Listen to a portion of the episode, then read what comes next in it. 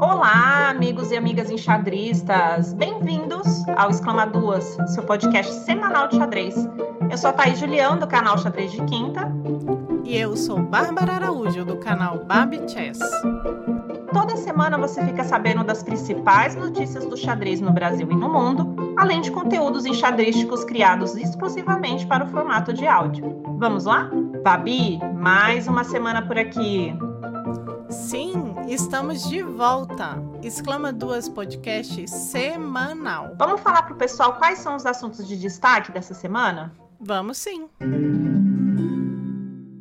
Nessa semana, vamos falar de Caterina Lagno vencendo a primeira etapa do Oman Grand Prix.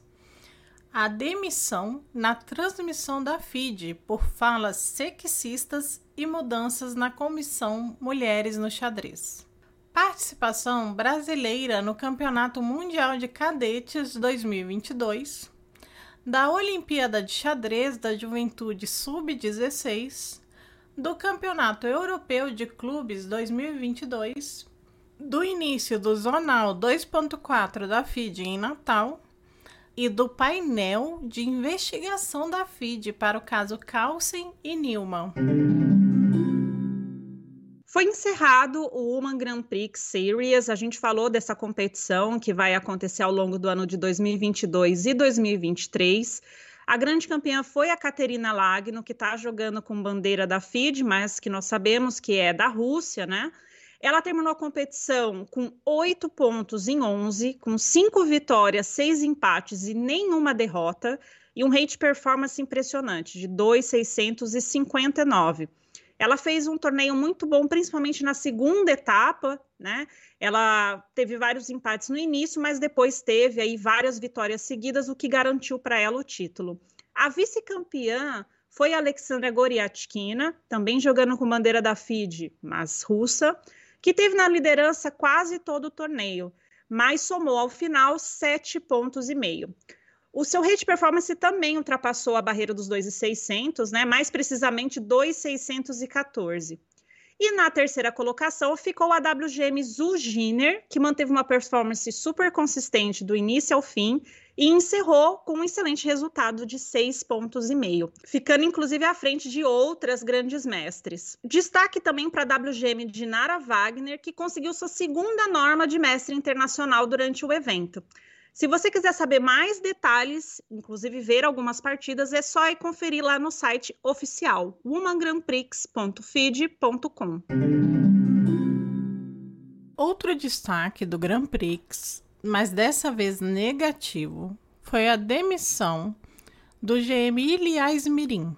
Ele estava como comentarista oficial da FIDE junto à WM Fiona Steele Anthony conhecida nas redes sociais como Fionqueta. Durante a transmissão, ele fez comentários sexistas enquanto acompanhava as partidas, criando um clima de constrangimento, não só entre os apresentadores, mas também na audiência que acompanhava. Após o episódio, a FID fez uma declaração oficial sobre o tema e informou que o James Mirim não iria mais fazer parte da transmissão do evento. Vários enxadristas manifestaram seu apoio a Fiona nas redes sociais e a polêmica ultrapassou os limites da mídia especializada em xadrez. Coincidência ou não, poucos dias após esse lamentável episódio, duas das principais autoridades em exercício na comissão Mulheres no Xadrez da FIDE, Eva Repicova e Cristelle Jagger Rafstar, anunciaram seu desligamento da entidade. Não se sabe se a decisão se relaciona com o caso Fiona Smirin em Astana ou se teria alguma outra motivação. Uma das hipóteses é a recente nomeação do GM Nigel Short para um cargo diretivo na FIDE, sendo que esse jogador já fez inúmeras afirmações sexistas e misóginas relacionadas a mulheres enxadristas. De toda forma, seguimos aguardando a divulgação pela FIDE dos novos nomes que irão compor essa importante comissão dentro da organização. O Exclama Duas Podcast vai seguir daqui acompanhando esses desdobramentos. Entre os dias 15 e 28 de setembro, nós tivemos a realização na cidade de Batumi, na Geórgia, do Campeonato Mundial de Cadetes, que inclui as categorias sub-8, sub-10 e sub-12, no aberto e feminino. O Brasil ele foi representado por quatro atletas. No aberto sub-8, por Kim Mariani, que fez 7 pontos e meio e 11 e terminou na 18ª posição e foi o melhor classificado entre os brasileiros. Já no aberto sub-12, nós tivemos a participação de Cauã da Silva, que fez 5 em 11 e terminou na posição 99. No feminino, sub-8, Maria Eduarda Garcia somou 5 pontos em 11 e finalizou na posição 57. No feminino sub-12, Juliana Silva fez 6,5 em 11 e concluiu o torneio na 31ª posição. Se você quiser saber todos os detalhes dessa competição, é só colocar na busca do Chess Results Feed World Cadets Chess Championship 2022. O Exclama Duas Podcast convidou o pai do Kim Mariani, essa jovem promessa do xadrez brasileiro, e ele vai contar pra gente um pouquinho de como foi essa experiência nesse torneio internacional. Boa noite, Thaís. Boa noite, Bárbara. O meu nome é Daniel e eu estive presente com uma delegação brasileira na Geórgia durante o Campeonato Mundial de Cadetes, que é o Campeonato Mundial até 12 anos. A gente esteve lá com quatro campeões brasileiros, o Kim, que é campeão brasileiro 8, e a Maria Eduarda Garcia, que é campeã brasileira sub-8 feminino. E também estava lá o Cauã, Cauã Teles, que é o campeão brasileiro sub-12, e a Juliana Figueira, que é campeã brasileira 12 feminino. Todos eles estavam lá jogando seu primeiro brasileiro e eles tiveram um desempenho muito bom. Assim, é, no, na média, os brasileiros historicamente fazem metade dos pontos, né, ou lutam para conseguir essa metade dos pontos. Todos eles ficaram próximos dessa faixa. O, a Juliana Figueira fez 6,5 em 11 e o Kim fez 7,5, então despontaram um pouquinho mas acho que independente da pontuação foi uma experiência muito interessante para eles é muito legal assim é, esse pessoal nessa idade pegar um gosto pelo xadrez que vai além dos próprios da própria pontuação em torneios ou dos títulos ou das partidas e começa a acrescentar na, na trajetória deles essa, esse contato com outras culturas com outros lugares e isso eu acho que mais até do que a experiência técnica, né, de ter um intercâmbio com outros jogadores muito fortes de outros países, também acaba tendo essa experiência de conhecer um país diferente, um lugar diferente, um costume diferente, e voltam mais motivados para querer jogar mais e estar tá mais presentes em outros lugares e fazer viagens mais interessantes. Então, a impressão que fica desses torneios, como o Mundial, é que os jogadores vão querer estudar mais, ficar mais fortes para poder viver experiências tão interessantes de novo. Então, todos eles eu acho que voltam maiores para o Brasil. É, devo dizer também que é um, foi, um torneio, foi um torneio muito legal do ponto de vista da estrutura. Esse torneio foi feito num hotel muito bonito e com vários tabuleiros DGT, transmissão digital dos, das partidas, né, para sites como o Chess 24. E isso é uma coisa que eu acho que os torneios aqui no Brasil poderiam tentar um, emular assim, no sentido de transmitir as, o que está acontecendo e informar mais rápido um público que está crescendo cada vez mais, que é o pessoal que acompanha torneios e quer saber dos resultados, quer saber das partidas também. Então, é isso. Espero que no, no, nos próximos mundiais tenha mais brasileiros, porque realmente é uma experiência muito valiosa para o pessoal que vai lá participar e volta para o Brasil trazendo conhecimento e rating também para distribuir por aqui. Valeu, um abraço. Entre 1 e 11 de outubro, poderemos acompanhar a Olimpíada de Xadrez da Juventude Sub-16. Ela está sendo realizada na cidade de Nakhchivan, Azerbaijão. A competição será no sistema suíço em nove rodadas e estão inscritas 34 equipes de 22 países. Cada equipe é composta por quatro jogadores e dois reservas, sendo que pelo menos uma enxadrista mulher deve estar presente em cada rodada. Com esse formato misto, são 206 jogadores participando do torneio, sendo 56 mulheres. O pré-ranqueado número 1 é o time principal do Azerbaijão, com rate médio de 2,342. Lembrando que o país sede pode inscrever mais equipes. Para quem quiser mais informações, é só conferir no site oficial da FIDE. Partir do dia 2 de outubro, nós vamos poder acompanhar a edição deste ano do Campeonato Europeu de Clubes, que vai ser realizado na cidade de Mayorhofen, Áustria. A tradicional competição está dividida nas sessões Open e Feminina e está reunindo grandes nomes do xadrez mundial. O destaque é claro para a presença do atual campeão mundial Magnus Carlsen, que está representando a Noruega com o clube Offerspiel Chess Club. No absoluto, são 58 equipes, somando 410 jogadores inscritos de 42 países.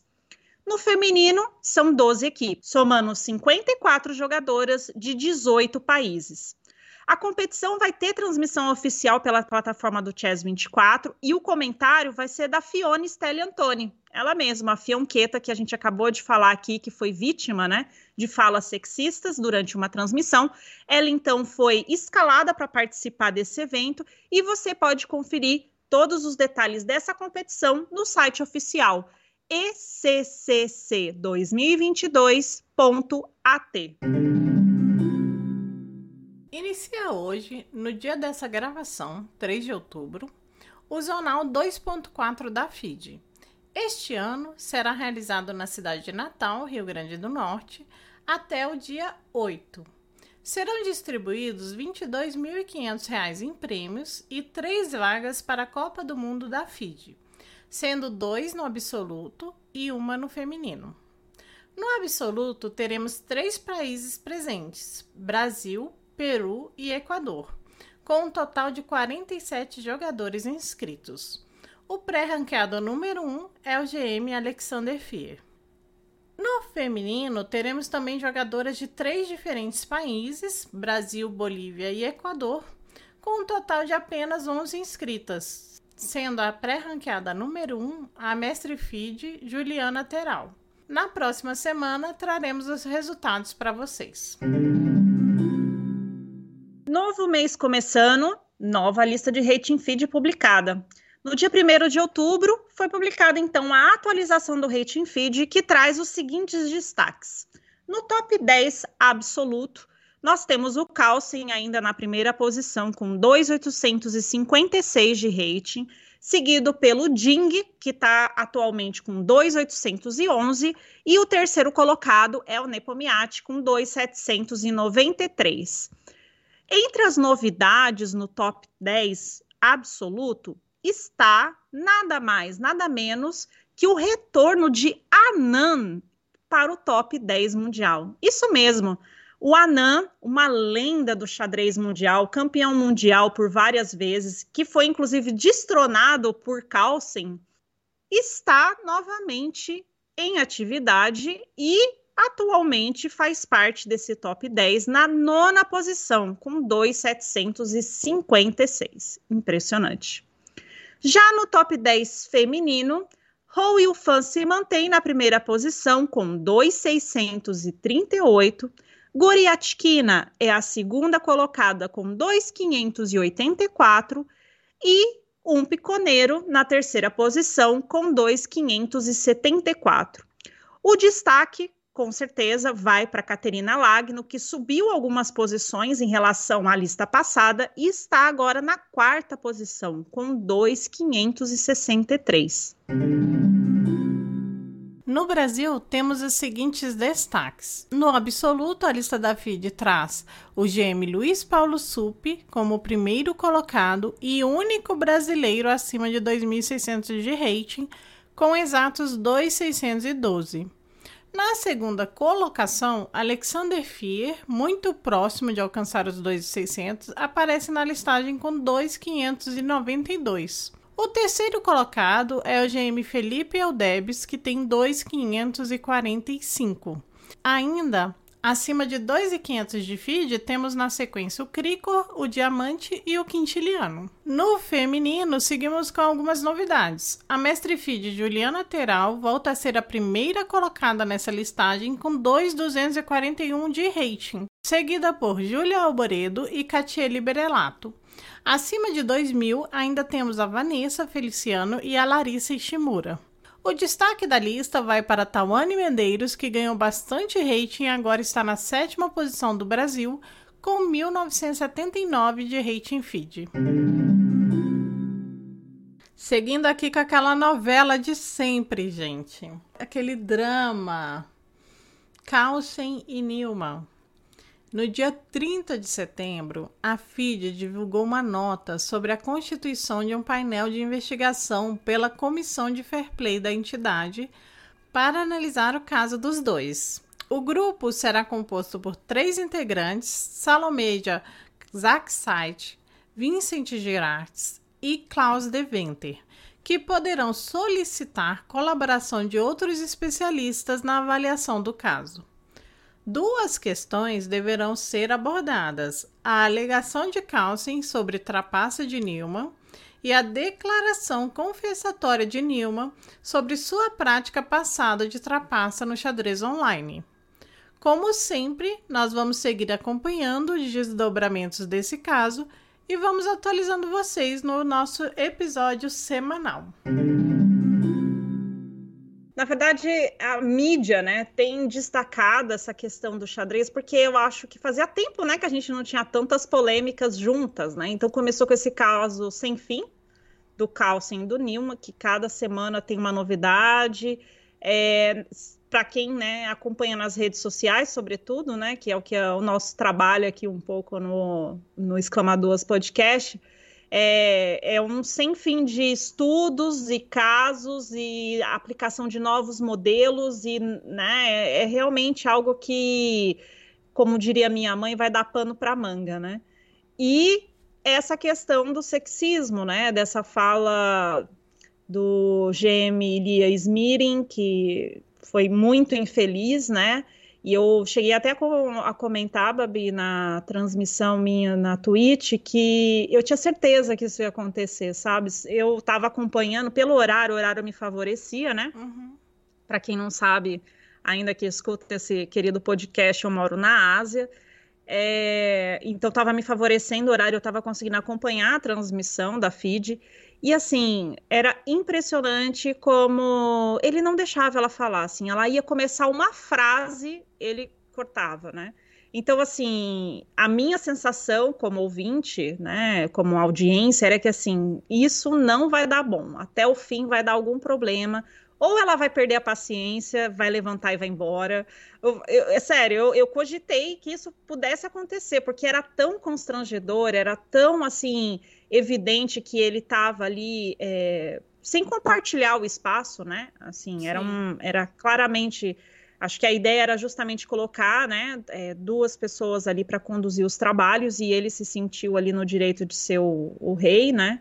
Da transmissão e foi claramente gerando né, um, um, constrangimento na Fionqueta, assim, muito evidente, no chat, as pessoas comentavam, né, tipo, nossa, mas ele não deixa ela falar, tal, então eu sabia que ia chegar esse momento que ia ter uma crise, então infelizmente a gente está tendo xadrez aí nos holofotes da mídia, enxadrística e não enxadrística, com polêmicas, né, vamos ver se a gente tem alguma notícia boa, você tem alguma notícia boa, Babi, no xadrez? Poxa, tá difícil por enquanto, não tá? Alguma pois assim, é. destaque na mídia. É, pois é. Eu até brinquei quando começou essa coisa do Carlsen do Newman. Eu falei, nossa, Carlsen tá sendo super marqueteiro, né? Apesar de não ser um marketing do bem, xadrez está muito na mídia, né? Não é à toa que saiu na, na TV aberta, né? No Brasil, quer dizer, foi o mundo inteiro, né? Focado nesse caso. Uma pena que por uma coisa tão chata, assim. E, e é realmente uma coisa que chamou a atenção, né? Porque eu saí, fui para um churrasco, aí, não, você que vai me explicar esse negócio de como que é que esse moço está trapaceando com essas, esses métodos aí, me explica tudo.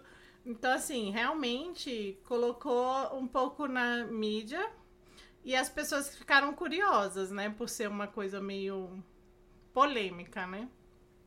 Mas a gente queria. É que curioso.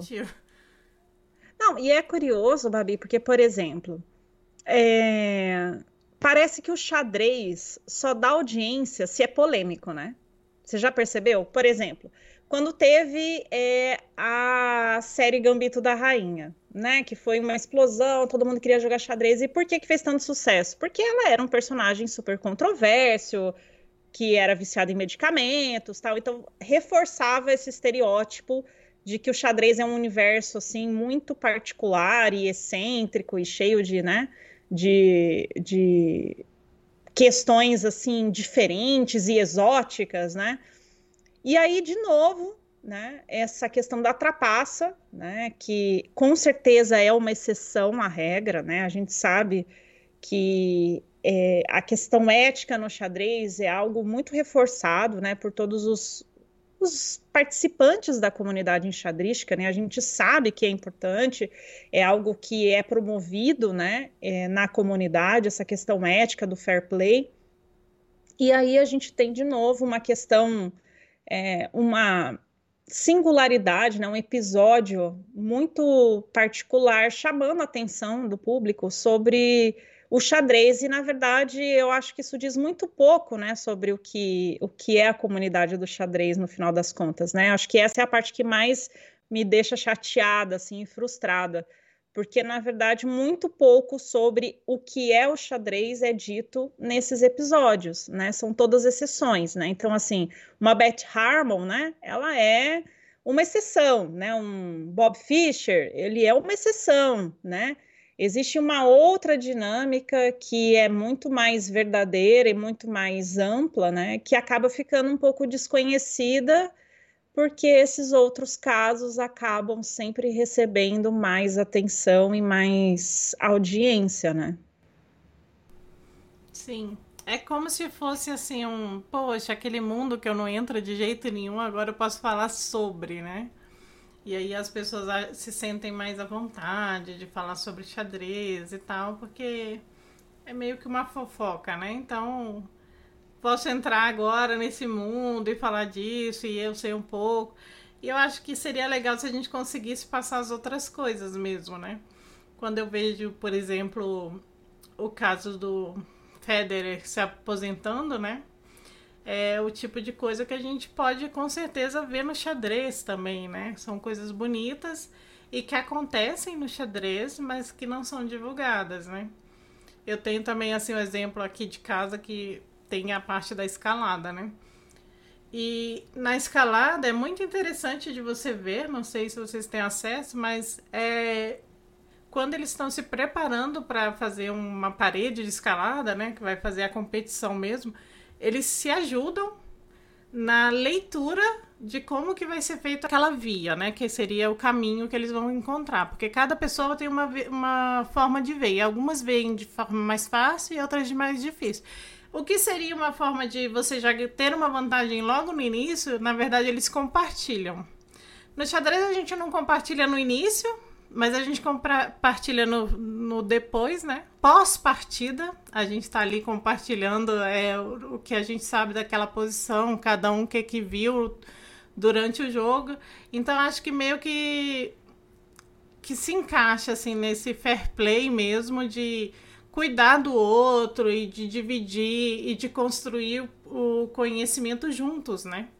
Que é muito mais rico do que você fazer tudo isso sozinho, né?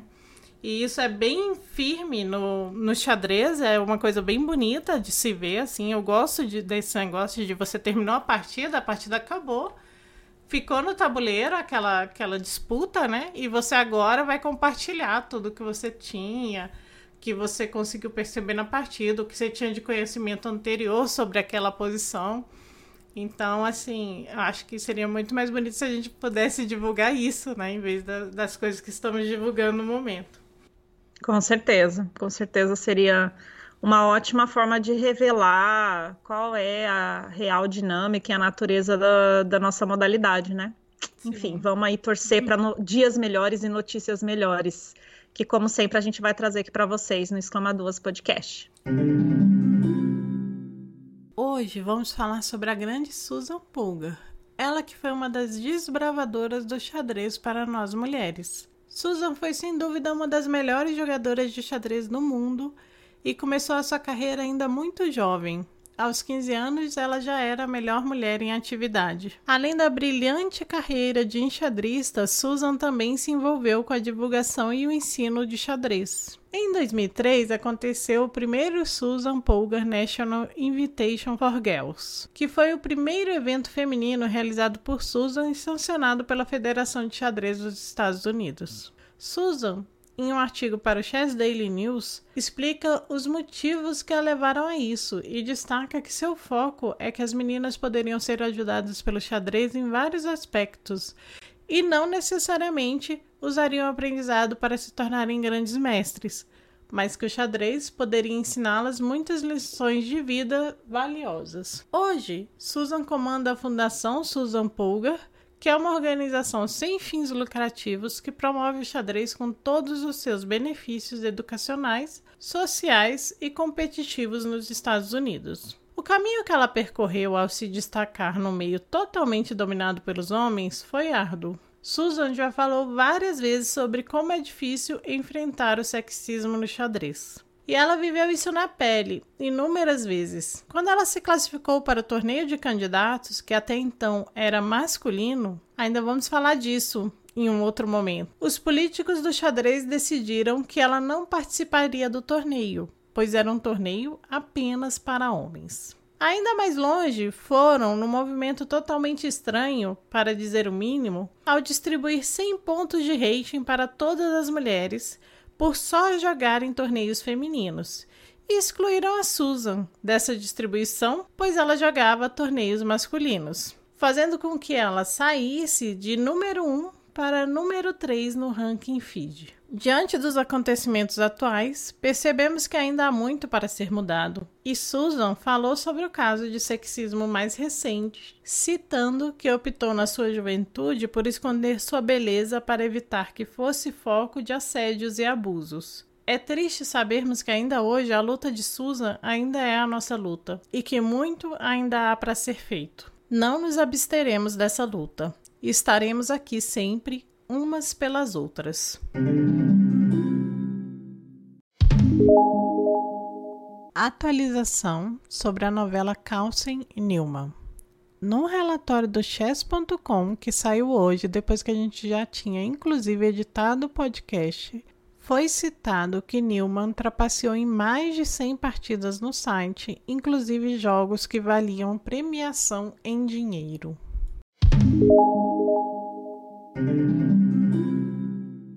Bom, então é isso, pessoal. Essa foi a semana no Exclama Duas Podcast. O Exclama Duas Podcast agradece a participação do Daniel Brandão, pai do Kim Mariani. Muito obrigada.